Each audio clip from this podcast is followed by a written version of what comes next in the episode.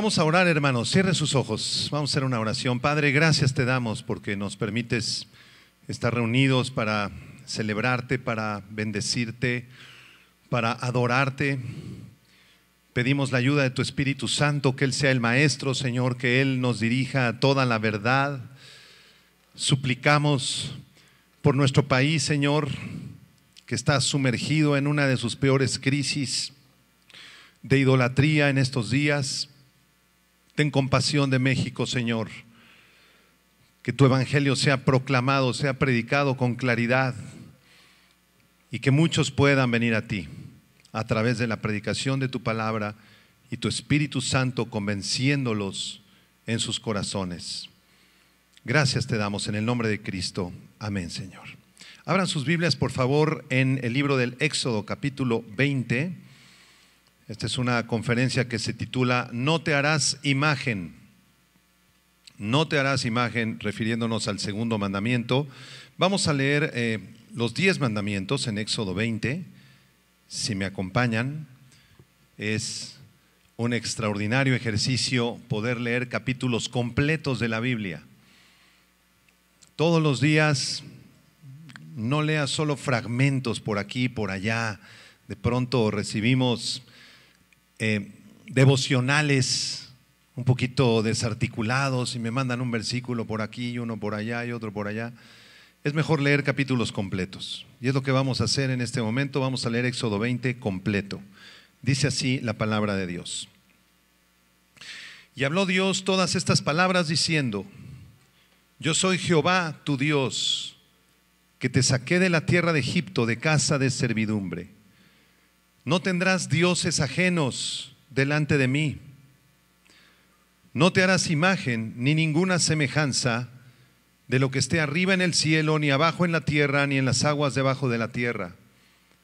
No te inclinarás a ellas ni las honrarás, porque yo soy Jehová tu Dios, fuerte, celoso, que visito la maldad de los padres sobre los hijos hasta la tercera y cuarta generación de los que me aborrecen y hago misericordia a millares, a los que me aman y guardan mis mandamientos. No tomarás el nombre de Jehová tu Dios en vano, porque no dará por inocente Jehová al que tomare su nombre en vano. Acuérdate del día de reposo para santificarlo. Seis días trabajarás y harás toda tu obra, mas el séptimo día es reposo para Jehová tu Dios. No hagas en él obra alguna, tú, ni tu hijo, ni tu hija, ni tu siervo, ni tu criada, ni tu bestia, ni tu extranjero que está dentro de tus puertas. Porque en seis días hizo Jehová los cielos y la tierra, el mar y todas las cosas que en ellos hay, y reposó en el séptimo día.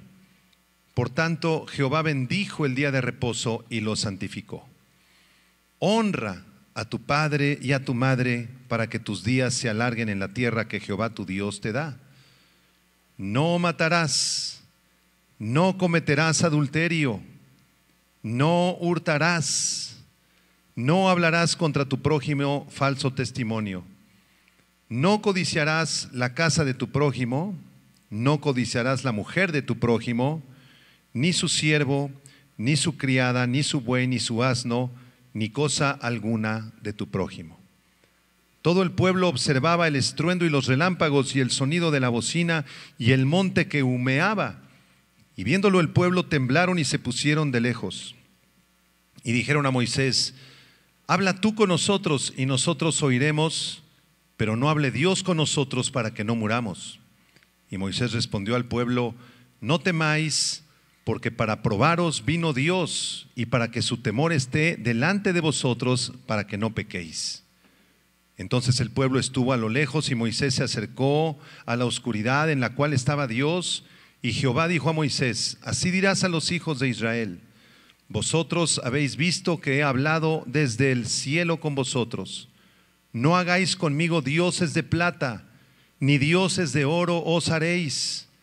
Altar de tierra harás para mí y sacrificarás sobre él tus holocaustos y tus ofrendas de paz, tus ovejas y tus vacas, en todo lugar donde yo hiciere que esté la memoria de mi nombre, vendré a ti y te bendeciré. Y si me hicieres altar de piedras, no las labres de cantería, porque si alzares herramientas sobre él, lo profanarás. No subirás por gradas a mi altar, para que tu desnudez no se descubra junto a él. En el segundo servicio estuvimos hablando del primer mandamiento. El primer mandamiento en Éxodo capítulo 20, versículo 3 dice, no tendrás dioses ajenos delante de mí. En este tercer servicio vamos a estar hablando del segundo mandamiento.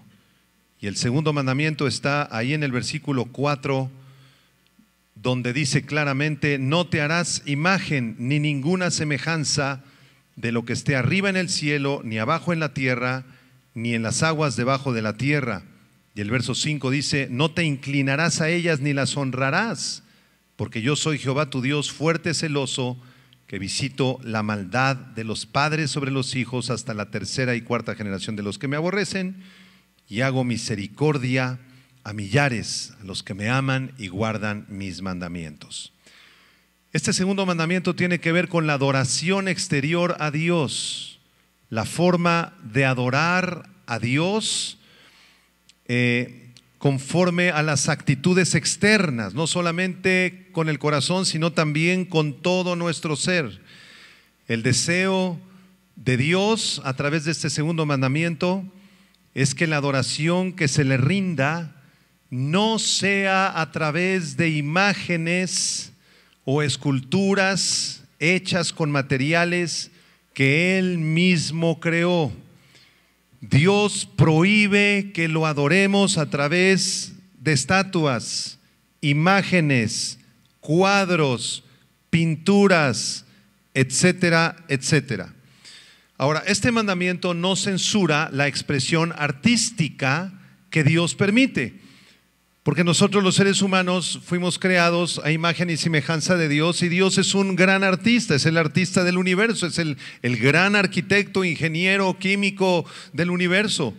Por esa razón nosotros somos seres artísticos también. Este mandamiento no está prohibiendo que podamos hacer una pintura, que podamos expresarnos a través de la danza, de la escultura, etcétera, etcétera porque también sobre el tabernáculo de Moisés existían representaciones artísticas de querubines, ¿se acuerdan los querubines labrados en oro que estaban cubriendo el arca del testimonio, el propiciatorio del arca? Entonces esos querubines eran elementos artísticos, no eran elementos de adoración. Nadie adoraba a Dios a través de la imagen de estos querubines. Tampoco este mandamiento prohíbe, prohíbe el uso de las imágenes en las monedas o en billetes en nuestras monedas o billetes, ¿verdad? Tenemos toda clase de representaciones artísticas, paisajes, personajes históricos, etcétera. Y eso tampoco está prohibido en la Biblia. Lo que sí está prohibido es adorar a esas imágenes o pensar que estamos adorando a Dios o venerando a Dios o alabando a Dios a través de esos objetos. Vamos a confirmar esta enseñanza en el libro de Deuteronomio capítulo 4, si me acompañan, por favor. Deuteronomio capítulo 4, versículo 15 al 19. Entonces, si tú eres pintor, si tú eres artista, si tú eres ingeniero, si tú desarrollas alguna clase de arte, eso es fabuloso, eso es maravilloso. Pero no uses ese arte para pensar que Dios está siendo exaltado por medio de esa figura. Deuteronomio 4, versículo 15 en adelante, dice, guardad pues mucho vuestras almas pues ninguna figura visteis el día que Jehová habló con vosotros de en medio del fuego, para que no os corrompáis y hagáis para vosotros escultura, imagen de figura alguna, efigie de varón o hembra, figura de animal alguno que esté en la tierra, figura de ave alguna alada que vuele por el aire, figura de ningún animal que se arrastra sobre la tierra, figura de pez alguno que haya en el agua debajo de la tierra.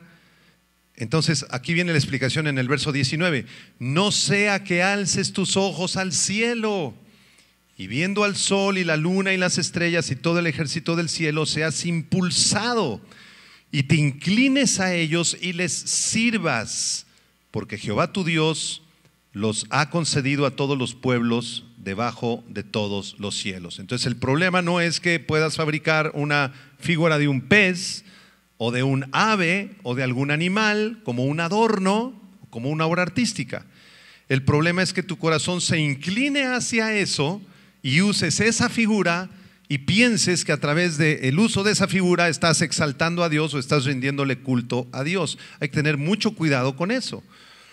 Todo culto a reyes y dioses paganos a través de las estatuas o imágenes está prohibido, prohibido en la Biblia. Dios aborrece este tipo de acción porque le da gloria a dioses falsos. Muy importante comprender esto. Por ejemplo, recordemos ahí en el libro de Daniel capítulo 3, cuando el rey Nabucodonosor mandó construir una gran estatua de oro de una altura de 28 metros, ¿se acuerdan? Y de base de 3 metros. Y ordenó que todos los habitantes de Babilonia vinieran delante de esa efigie y se postraran. Y esa estatua lo representaba a él, porque él pensaba que él mismo era una deidad, que era un dios. Esto era idolatría terrible. Dios, Dios aborrece esto. Por eso el mandamiento del Señor en Éxodo 20 es no te hagas imágenes, ni ninguna semejanza de lo que esté arriba en el cielo, ni abajo en la tierra, ni en las aguas debajo de la tierra. Y este es un mandamiento obvio para la mayoría de nosotros. Lo conocemos, lo hemos leído muchas veces, pero no es tan obvio para la humanidad entera. Porque el ser humano es un, es, es un ser que, que tiene necesidad de adorar a algo, ver algo para adorarlo y por eso se ha fabricado una larguísima colección de objetos, imágenes e ídolos delante de los cuales necesita inclinarse para adorarlos. En todas las culturas del mundo existe este tipo de adoración. Se adora al sol, se adora a los animales, se adora a la luna, se adora a la madre tierra, a la madre naturaleza. Se fabrican toda clase de imágenes, estatuas, efigies para inclinarse delante de ellas. Así es el ser humano. El ser humano es idólatra por naturaleza. Por eso el apóstol Pablo en Romanos capítulo 1, versículo 22 y 23 dice, profesando ser sabios se hicieron necios y cambiaron la gloria del Dios incorruptible en semejanza de imagen de hombre corruptible, de aves, de cuadrúpedos y de reptiles. En otras palabras, en vez de adorar al Dios vivo y verdadero, el ser humano fabricó toda clase de, ídolo, de ídolos. Los aztecas adoraban al sol, a la luna. Los hindúes adoran a las vacas, las cuales consideran sagradas. Los egipcios adoraban a los toros, como también a los astros. Y millones y millones de personas alrededor del mundo adoran al ídolo más popular y común que tenemos todos en este momento en las carteras monedas y billetes. Muchos, la gran mayoría, le rinden culto al dinero. El dinero se ha convertido en un ídolo en estos tiempos. Ahora yo les presento esta pregunta, meditemos un poco en este segundo mandamiento. ¿Por qué razón Dios da este mandamiento? ¿Por qué Dios prohíbe que se adoren imágenes o que se rinda veneración a imágenes? Y encuentro al menos tres respuestas. Número uno, número uno, porque hacer una imagen del Dios vivo y verdadero es imposible. Si yo le pidiera a usted, hagan una imagen de Dios. A ver, aquí, los grandes artistas, si tenemos aquí escultores, pintores, arquitectos, fabriquen una imagen de Dios. ¿Qué harías? Esto es imposible de hacer porque en Juan capítulo 4, versículo 24, la Biblia dice que Dios es espíritu. No es posible hacer una imagen de Él porque Él es incorpóreo, Él es invisible, Él es un espíritu increado, infinito, eterno e inmaterial. Por esa razón la palabra de Dios nos presenta a Dios a través de unas figuras de lenguaje, si quieres tomar apuntes, que se llaman antropomorfismos. ¿Qué es esto de los antropomorfismos? Bueno, la Biblia habla de la mano de Jehová en Éxodo 9:3. ¿La mano de Jehová? ¿Tiene Jehová manos? En el Salmo 99:5 nos habla de los pies de Jehová. ¿Tiene Dios pies? En el Salmo 11:4 se nos dice que los párpados de Jehová todo lo examinan. ¿Tiene Dios párpados, hermanos? ¿Tiene Dios manos? La Biblia dice que el Hijo de Dios está sentado a la diestra del Padre. ¿Tiene Dios mano derecha? Porque si esto es así, entonces e, e, es algún ser material, Dios. No, no, no, de ninguna manera estos son antropomorfismos. Estas figuras de lenguaje nos describen algún atributo de Dios. Cuando la Biblia dice que Dios tiene una mano derecha, que el Hijo de Dios está sentado a la mano derecha de Dios, a la diestra del Padre, eso nos está hablando de que Dios es todopoderoso, el poder de Dios. No quiere decir que Dios tenga una mano derecha. Cuando la Biblia nos dice que sus párpados todo lo examinan, no nos está hablando de que Dios tenga una cara con párpados, con ojos, nos está hablando del atributo de la omnisciencia de Dios. Dios todo lo sabe, todo lo escudriña, Él es omnisciente. Cuando la Biblia dice que la tierra es estrado de sus pies, que la tierra está debajo de los pies de Dios, esto nos habla de la soberanía de Dios. No quiere decir que Dios tenga manos o piernas o pies o dedos nos está hablando del atributo de la soberanía de Dios. Son figuras del lenguaje. Y esta es la primera razón por la cual yo encuentro que Dios prohíbe que se hagan imágenes para adorarlo, porque Él no puede ser representado a través de ninguna imagen. Segunda respuesta, porque adorar al Dios vivo y verdadero por medio de una imagen es absurdo y ofende a Dios. Querer acercarnos a Dios a través de una estampa, de una imagen, de un retrato, de un santo, de una escultura, es una gran ofensa para Dios. Dios lo prohíbe. En Hebreos capítulo 3, versículo 3, dice el autor de Hebreos, ¿cuánto tiene mayor honra que la casa el que la hizo? ¿Sí? Lo que tiene honra no es la casa, es el que hizo la casa. Él es el que merece la honra y la gloria no la creación, sino el creador. Esto significa que Dios no debe ser exaltado ni venerado a través de imágenes. Si Dios es infinito, ¿por qué usar una imagen finita para adorarlo? Imaginen que entráramos al palacio de un gran rey y entonces nos vamos a entrevistar con él y nos pasan ahí por una alfombra roja, larguísima, unas puertas de oro y de pronto se abre así la puerta y de pronto se nos dice, en vez de que usted se entreviste con el rey, mejor haga reverencia a la pintura que está aquí a un lado del rey. ¿No sería absurdo hacer una reverencia delante de la pintura si es que vamos a adorar o vamos a conocer a ese rey? Es por esa razón que el Catecismo de Westminster, que fue un documento del siglo XVIII en Inglaterra, se juntaron todos los pastores de ese tiempo y redactaron un documento con toda la doctrina cristiana resumida. Se llama el Catecismo de Westminster y voy a leerlo en uno de sus fragmentos. Abro comillas, dice, las imágenes de Dios, de Cristo y de María son muy peligrosas dentro de las iglesias y debemos evitarlas. Así que se debe tener gran cuidado de que no hayan estos cuadros, ni estatuas, ni imágenes de santos ni de ángeles en nuestras iglesias. Eso es lo que dice la confesión de fe de Westminster del siglo XVIII. Quiero que vayamos al Salmo 97. Quiero mostrarle algo aquí en el Salmo 97 interesante. Salmo 97, versículo 6 y versículo 7. Y quiero invitarlo para que usted participe también conmigo, por favor, que lo leamos juntos en voz alta. Salmo 97, versículo 6 y 7. Si usted ya lo tiene, vamos a leerlo juntos. ¿Qué dice? Los cielos anunciaron su justicia y todos los pueblos vieron su gloria. Avergüéncense todos los que sirven a las imágenes de talla, los que se glorían en los ídolos.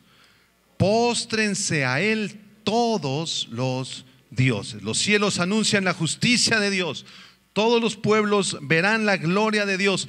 Pero aquellos que se arrodillan, que veneran o que adoran imágenes, serán avergonzados porque estos son dioses falsos.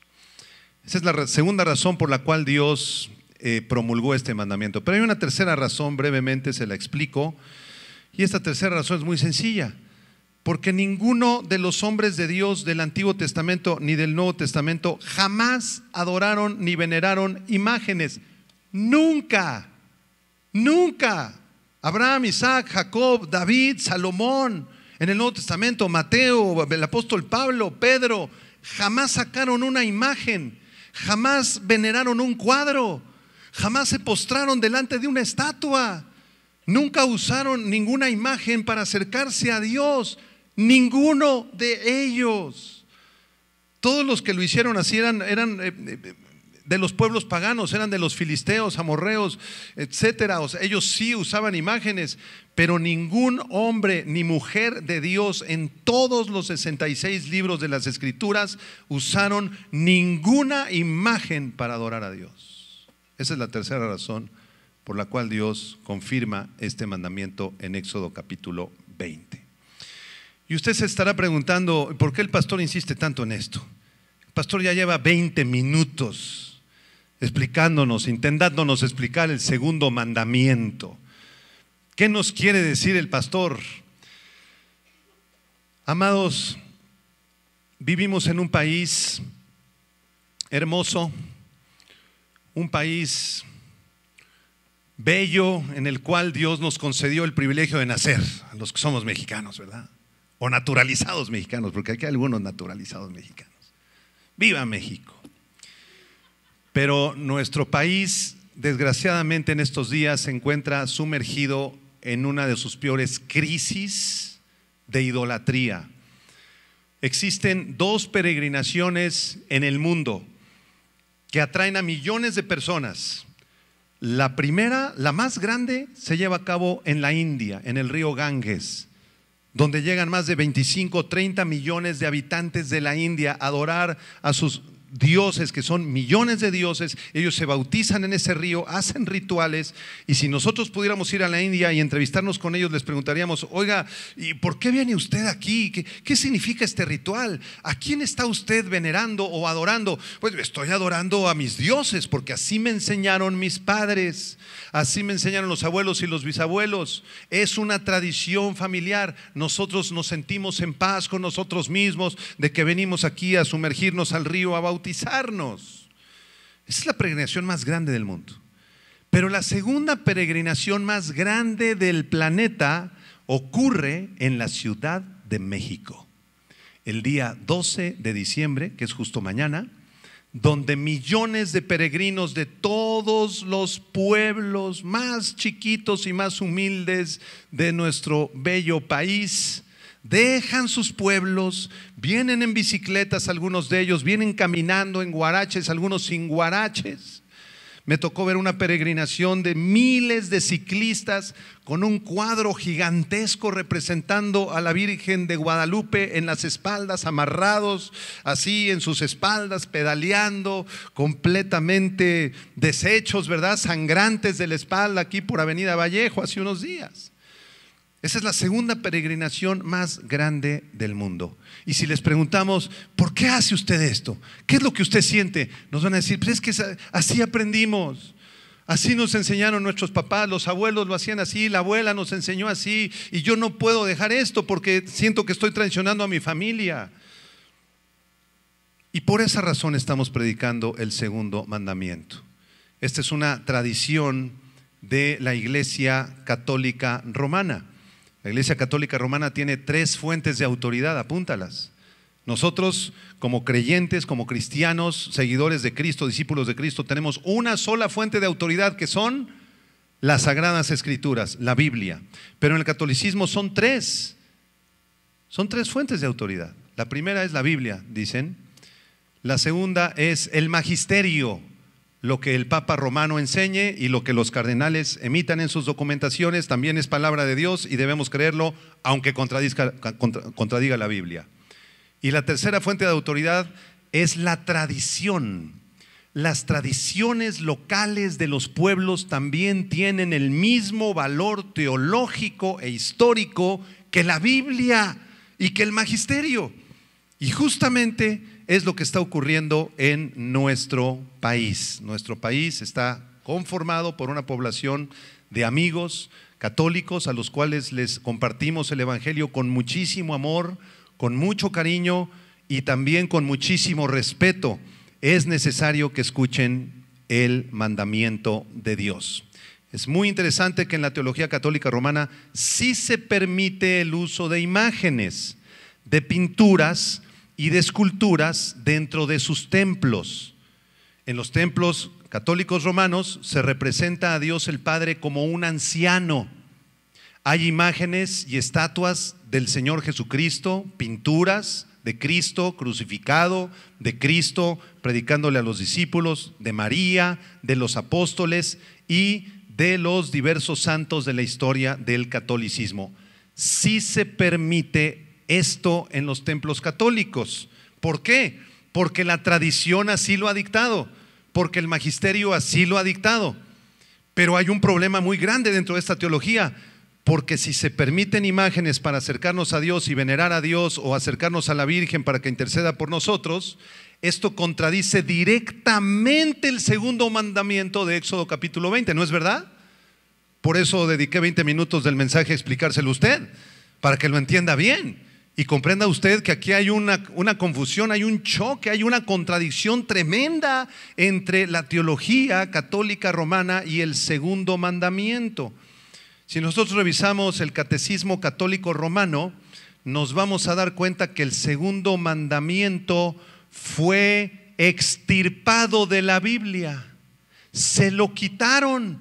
No existe el segundo mandamiento en la teología católica. Entonces ya no son diez mandamientos, son nueve. Pero ¿cómo lo vamos a resolver? Bueno, ellos lo resolvieron tomando el em, décimo mandamiento y dividiéndolo en dos partes. El décimo mandamiento es no codiciarás y ellos lo dividieron en no codiciarás los bienes ajenos y no desearás la mujer de tu prójimo. Y así ya salió la cuenta otra vez, ya otra vez son diez mandamientos.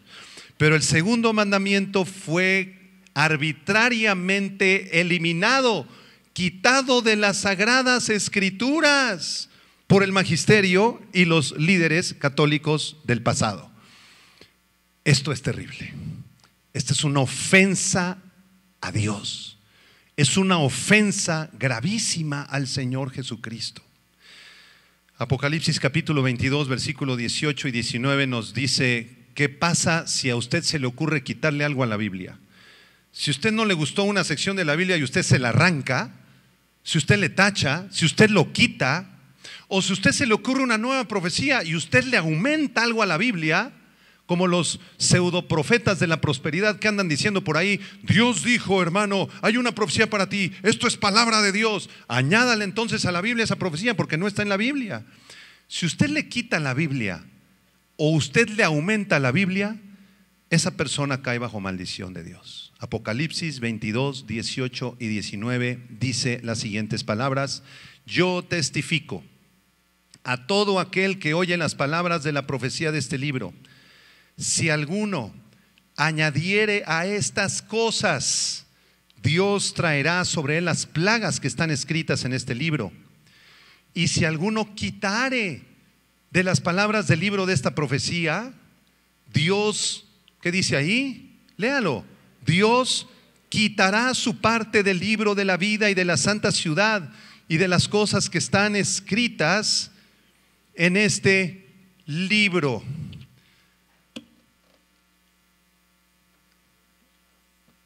Nos dirigimos a nuestros amigos que están atrapados en este sistema de falsa religión del catolicismo y les suplicamos, arrepiéntanse, vuelvan a las sagradas escrituras, Dejen atrás las imágenes, la veneración a las imágenes y los ídolos.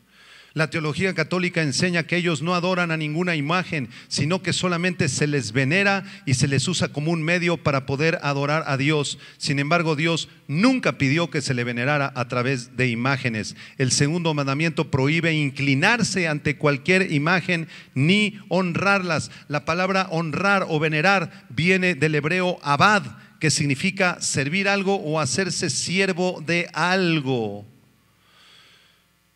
La teología católica enseña que las imágenes son buenas para ayudar a la mente a concentrarse en Dios. En un concilio católico se dijo, podemos aprender más de una imagen, de, una, de ver a una virgen, de contemplar a la guadalupana, que de estudiar la Biblia. Eso es lo que dijeron en un concilio. La Biblia dice todo lo contrario.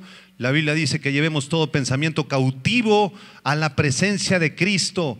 Además, se nos ordena estudiar y escudriñar las escrituras todos los días en Josué capítulo 1, versículo 8, donde la Biblia dice, nunca se apartará de ti este libro de la ley. ¿Recuerdan ese versículo? Sino que de día y de noche meditarás en él para que guardes y hagas conforme a todo lo que en él está escrito, porque entonces harás prosperar tu camino y todo te saldrá bien. Pero en esta teología torcida se nos enseña otra cosa, se nos dice, mejor métete a un templo, contempla las pinturas, eh, eh, arrodíllate, póstrate delante de la Virgen, delante de la Guadalupana, vas a recibir un milagro. Contémplalos y de esa manera, a través de esa contemplación extensa de varias horas, tú vas a conectarte con Dios. Esto es una blasfemia, hermanos. Eso no se enseña en la Biblia. Esa es una equivocación muy grande, muy grave. Vamos por favor a Isaías capítulo 46, versículos 5 al 9. Isaías 46, versículos 5 al 9. Vamos a leerlo juntos y oramos, oramos en este momento por todos nuestros amigos y por todo el pueblo de México. Que México abra sus ojos, que puedan escuchar el Evangelio, que les resplandezca la luz de Cristo que es el único que puede salvarnos. Isaías 46 del 5 al 9, te suplico que lo leas junto conmigo en tu Biblia. Isaías 46, 5, ¿qué dice? ¿A quién me asemejáis? ¿Quién está hablando, hermanos? Dios. Vamos a leerlo. ¿A quién me asemejáis y me igualáis y me comparáis para que seamos semejantes? Sacan oro de la bolsa y pesan plata con balanzas, alquilan un platero para hacer un dios de ello, se postran y adoran, se lo echan sobre los hombros, lo llevan y lo colocan en su lugar. Allí se está y no se mueve de su sitio. Le gritan y tampoco responde ni libra de la tribulación.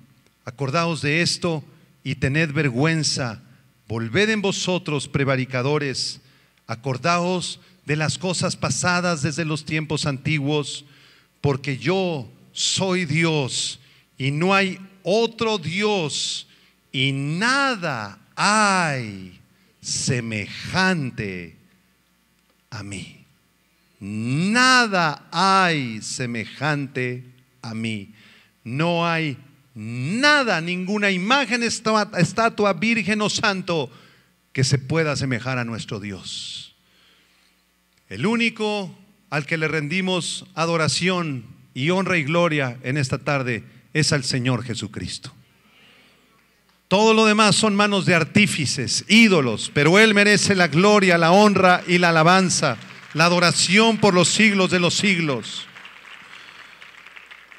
Hace muchos años llegó una jovencita, recuerdo un domingo perfectamente, y se acercó conmigo.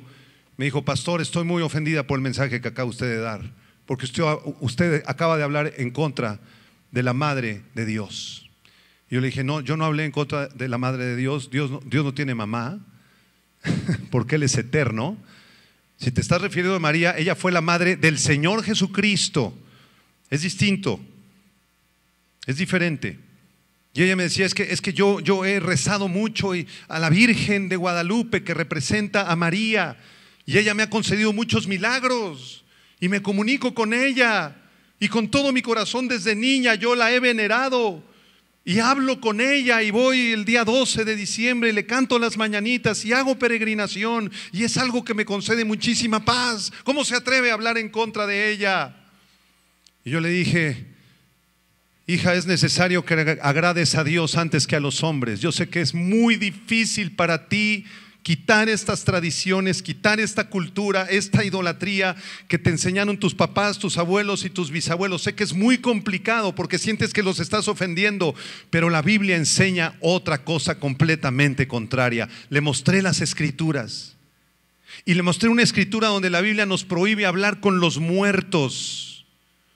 Los creyentes no podemos dirigirnos a los muertos ni hablar con ellos, hermanos. Ellos ya están en el juicio de Dios, ya están en otro plano completamente distinto.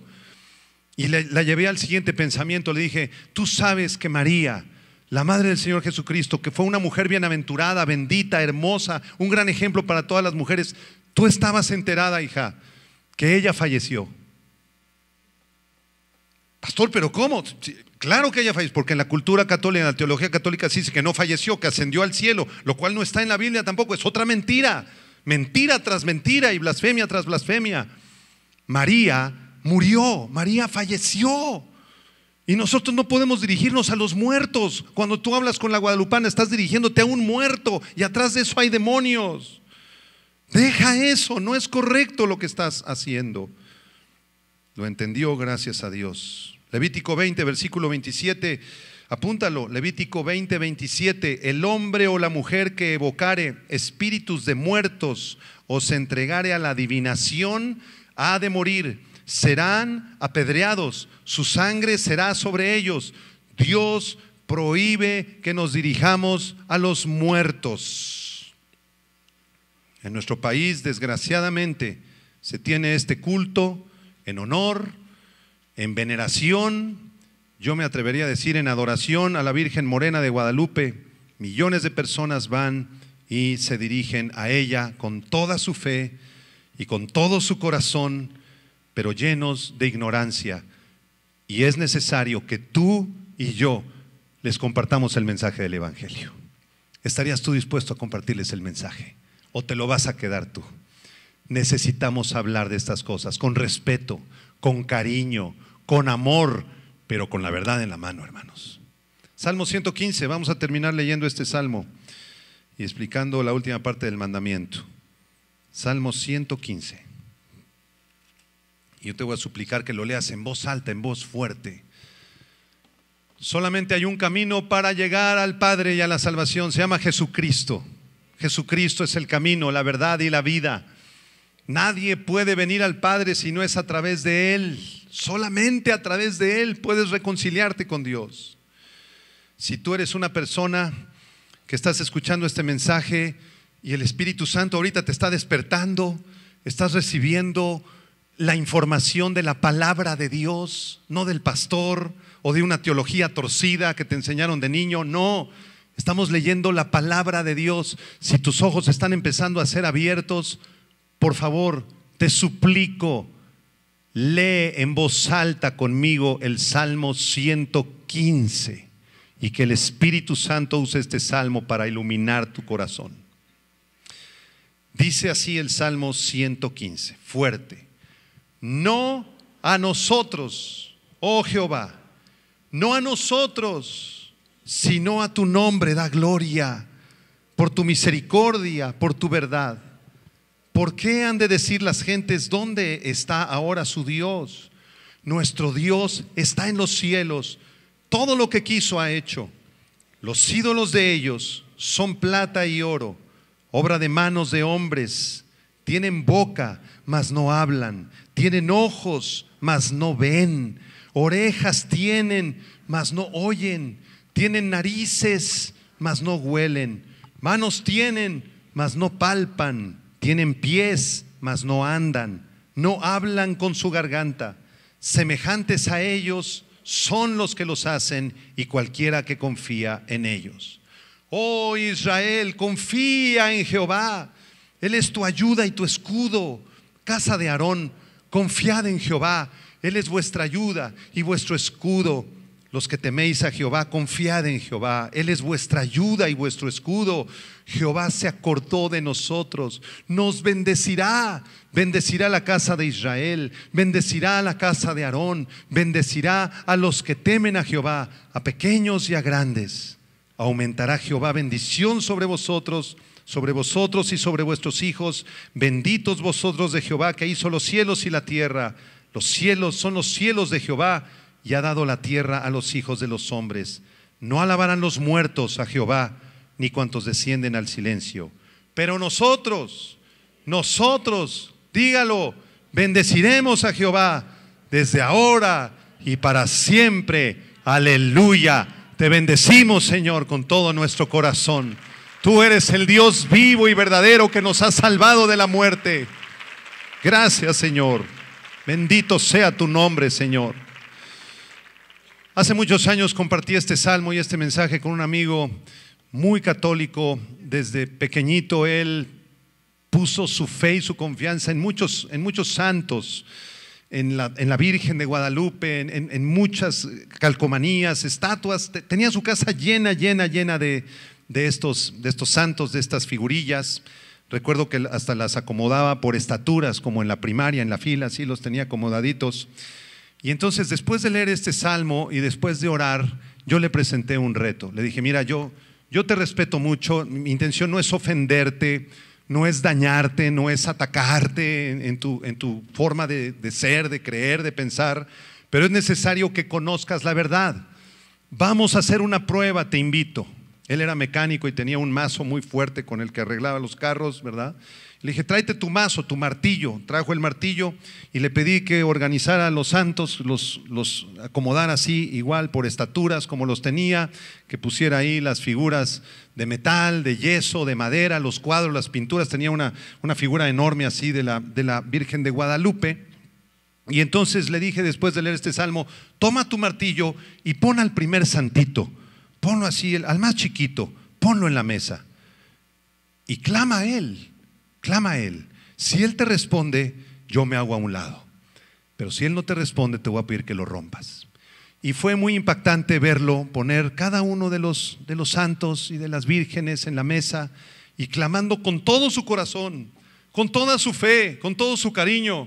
Judas, responde, responde Guadalupana, abre los ojos, camina, haz un milagro. Yo he clamado a ti desde niño. Ninguno de esos santos se movió, como lo acabo de leer en el Salmo 115. Ninguno habló, ninguno hizo ningún milagro. Y de uno por uno, mi amigo tomó su martillo y los fue destrozando hasta destrozar una figura de la guadalupana de un metro sesenta centímetros. Y lo ayudamos a tirar todo eso a la basura. Y en ese día fue el día más glorioso de su vida porque le entregó su vida y su corazón al que verdaderamente podía salvarlo, al Señor Jesucristo, al Hijo de Dios, y se convirtió con toda su alma y con todo su corazón. La palabra de Dios es viva, es verdadera, nos hace libres, conocerás la verdad y la verdad te hará libre, libre de los ídolos, libre, libre de las falsas religiones y libres del pecado. Termino explicando la última parte del mandamiento de Éxodo 20, el segundo mandamiento, versículos 5 y 6. Con esto terminamos. Éxodo 20, 4 al 6. No te harás imagen ni ninguna semejanza de lo que esté arriba en el cielo, ni abajo en la tierra, ni en las aguas debajo de la tierra. No te inclinarás a ellas ni las honrarás, porque yo soy Jehová tu Dios fuerte, celoso. Y noten la última frase, subrayenla en su Biblia, que visito la maldad de los padres sobre los hijos hasta la tercera y cuarta generación de los que me aborrecen. En este versículo vemos claramente cómo se transmiten las maldiciones generacionales debidas a la idolatría.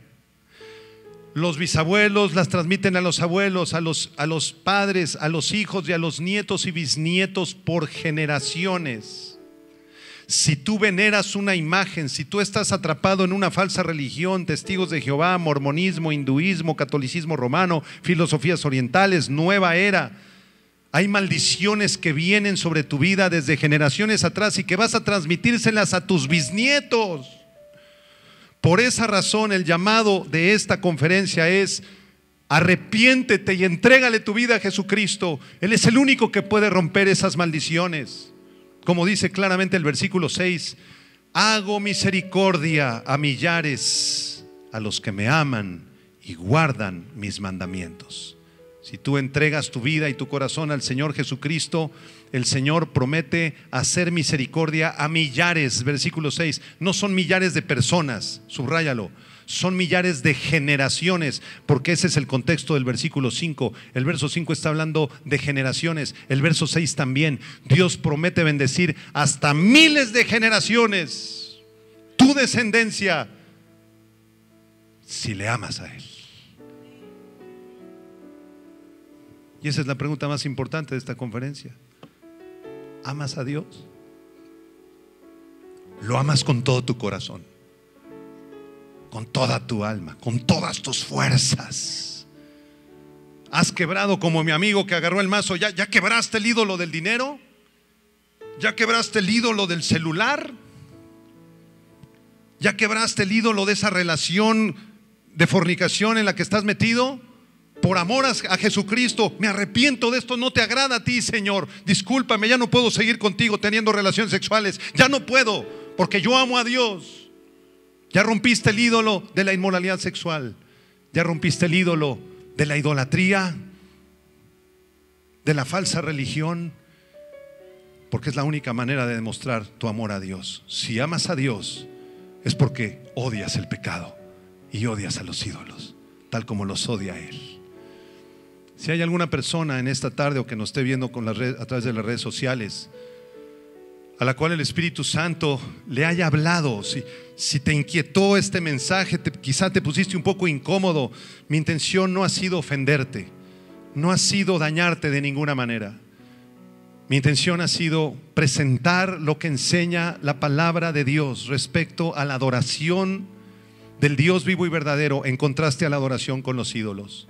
Si tú identificas que hay adoración o veneración a ídolos, cualquiera que estos sean en tu vida, yo quiero invitarte a que te comprometas con Dios, que te acerques a Dios, que le entregues tu corazón, que reconozcas tu enorme necesidad de Dios, que reconozcas tu pecado, porque ninguno de nosotros podemos agradar a Dios con nuestras obras. Todos somos pecadores, no hay justo ni aún uno, todos se desviaron, todos nacimos estando corrompidos, ninguno buscamos a Dios. Necesitamos arrepentirnos, necesitamos entregar nuestro corazón a Jesucristo.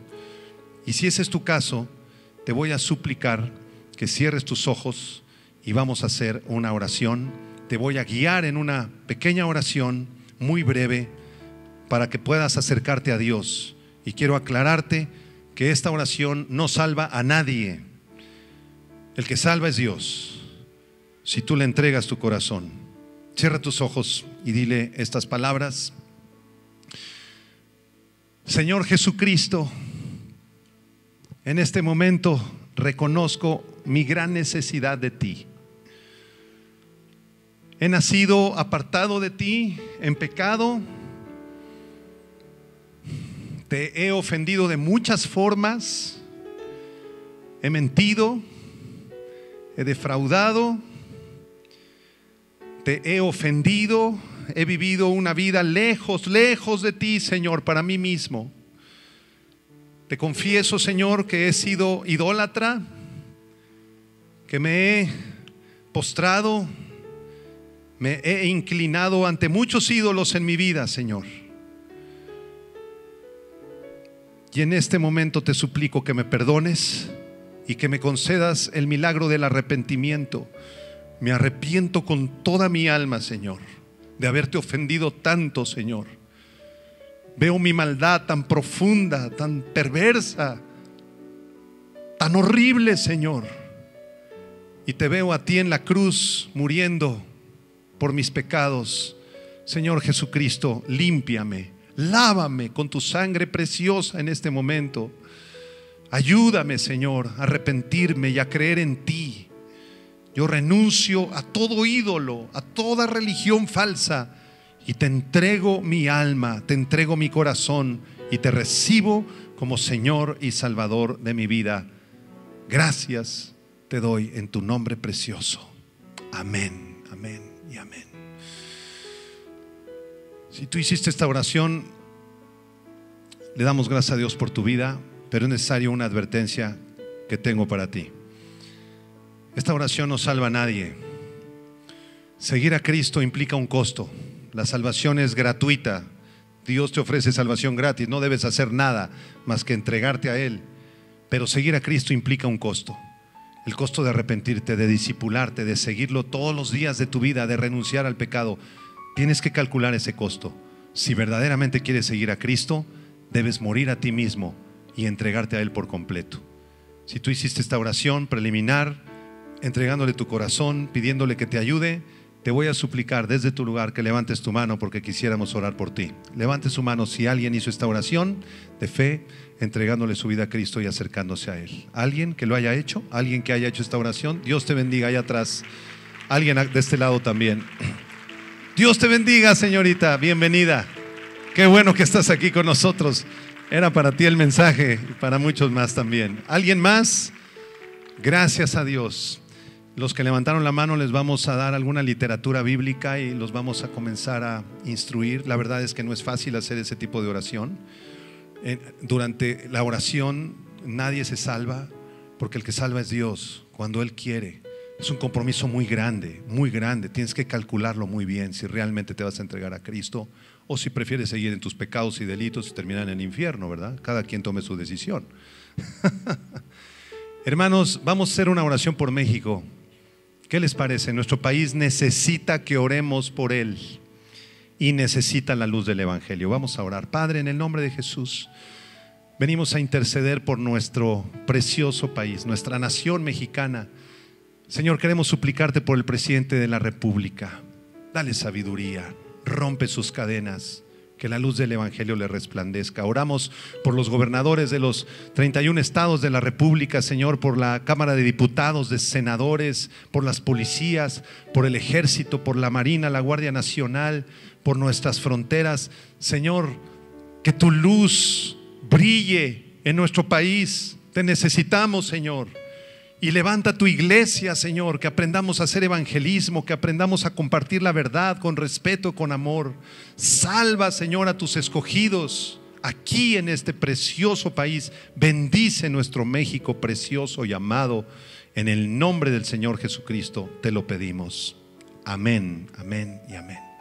Sigamos orando por nuestro país todos los días, hermanos, y compartamos la luz del Evangelio. Es importante que aprendas a compartir la verdad de Cristo. Amén. Que la gracia del Señor Jesucristo y el amor de Dios y la comunión de su Espíritu Santo sea con cada uno de ustedes, hermanos. Muchas gracias por haber escuchado.